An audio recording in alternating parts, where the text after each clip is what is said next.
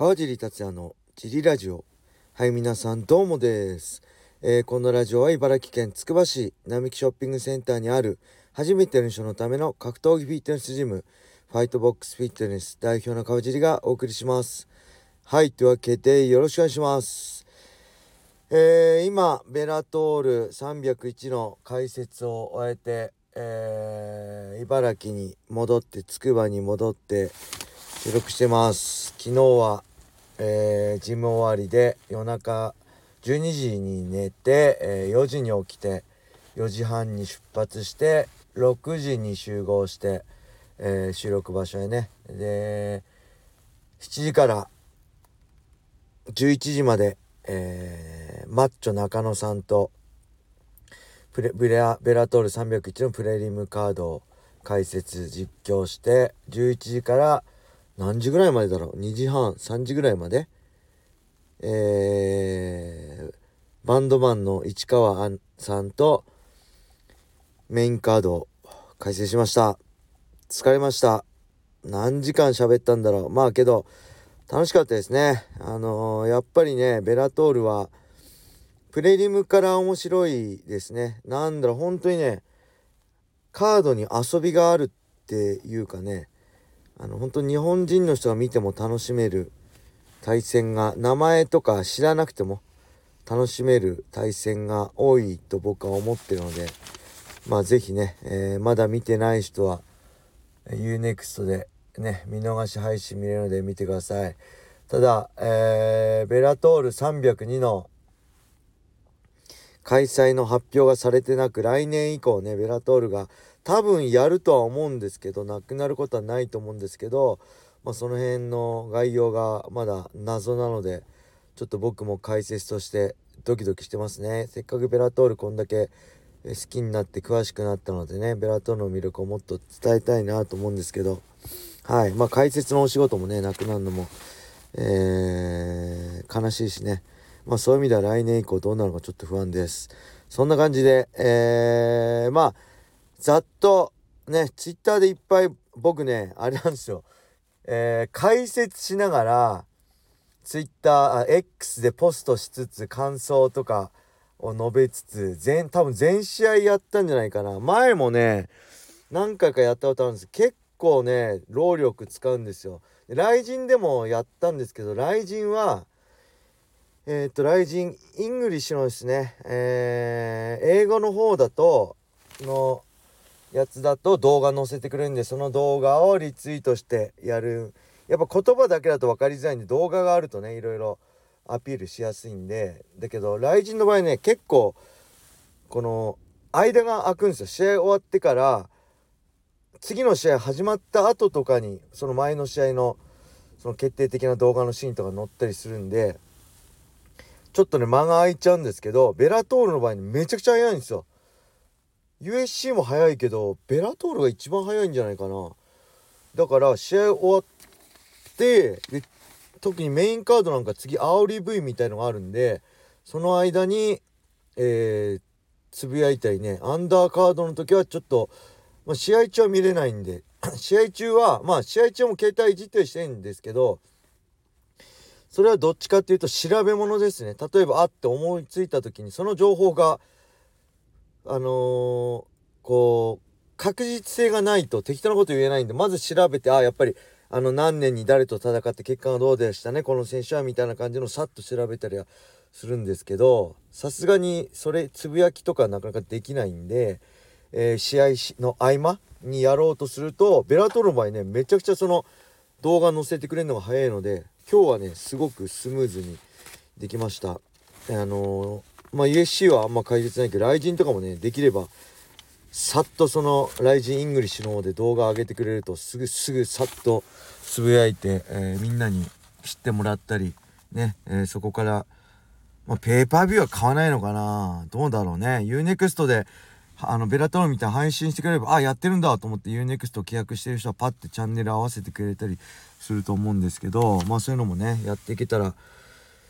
あの少しでもねアピールできたらいいかなと思って頑張ってみました。どうでしょうか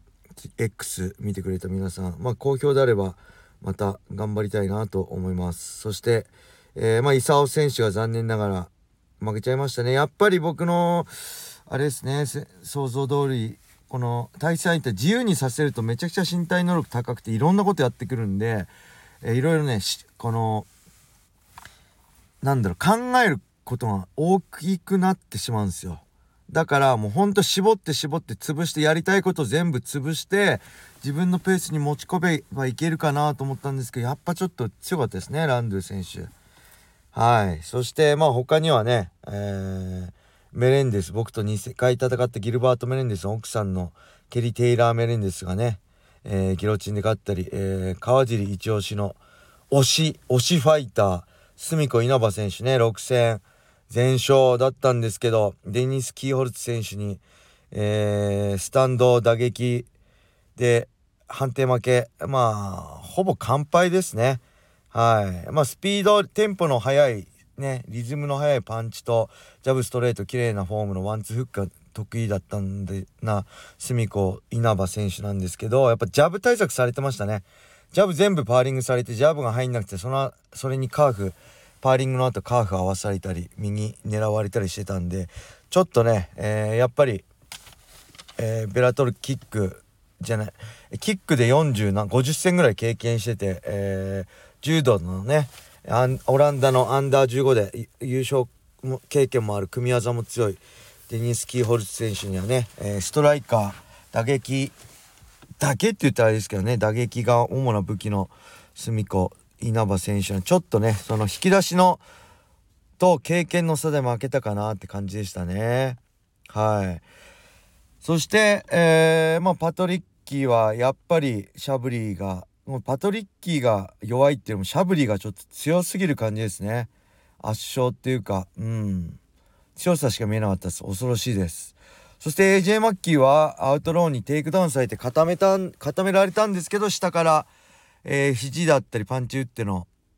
えー、123ラウンド全部取っての判定勝ちかな。これでまあこの前のね鈴木千尋選手だったり下からの攻撃がまあ新しい MMA の形が見えてきたかなって感じですね。僕らの僕らの時はまあとりあえず上に行てば上と下があって上にいた方が何もなお互い何もしなくても勝ちだったんですよ。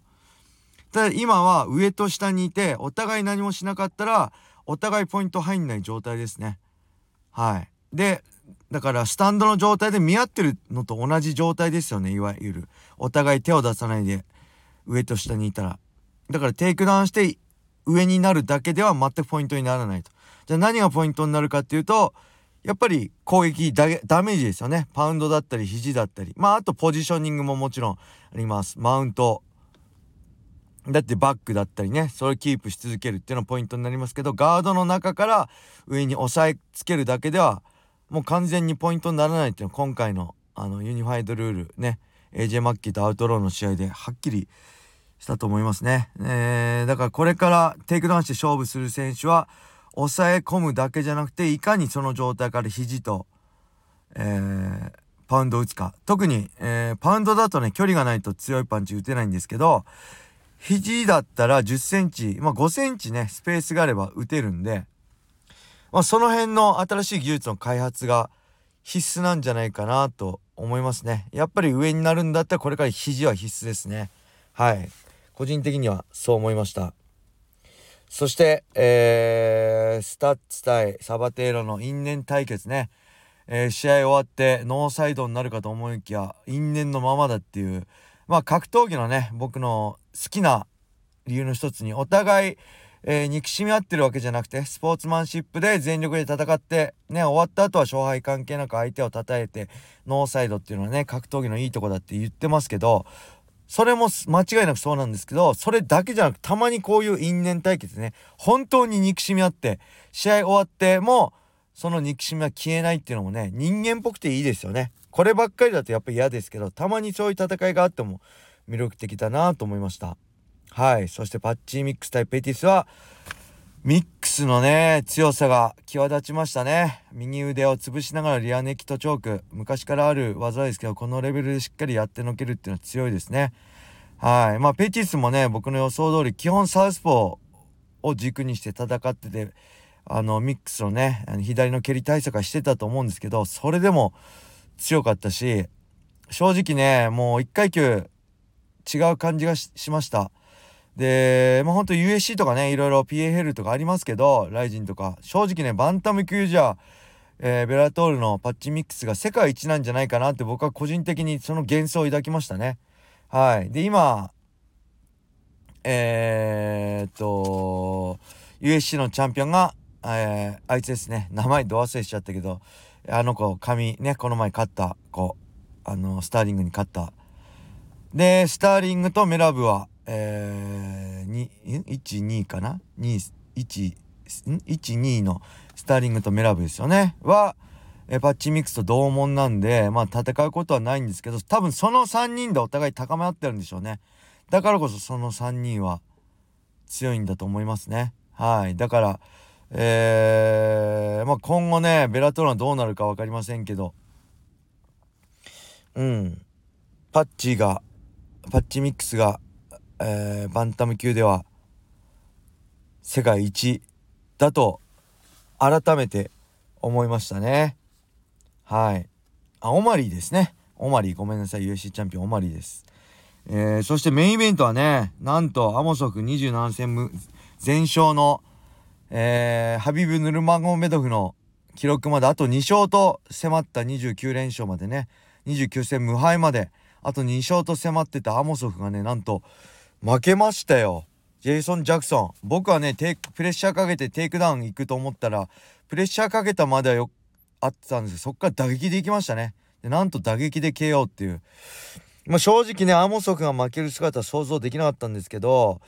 なんかあったのかなと思うぐらい制裁を変えて弱々しく感じましたね。うん。まあその続報何かあったのか分かんないですけどもしあったとしてもなかったとしても、まあ、ジャクソンのねあのフィジカルの強さえー、そして手足のね長さそして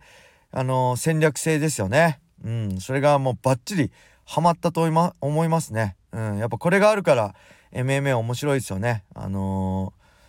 ー、定石通りにならないっていうか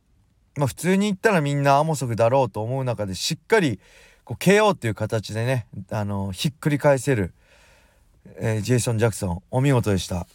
はい。そんな感じで、えー、まあ、ベラトールの感想だけで終わってしまうんですけど、今日これで終わりにしたいと思います。レターもね、お待ちしてます。そして、えー、僕はね、土曜日ファイトボックスフィットネス行けなかったんですけど、えー、小林さん、小野さん、そしてね、あの高橋さんがいろいろ手伝ってくれて、すごいね、助かりました。本当にありがとうございました。また来週からよろしくお願いします。はい、それでは皆様、良い一日を。またね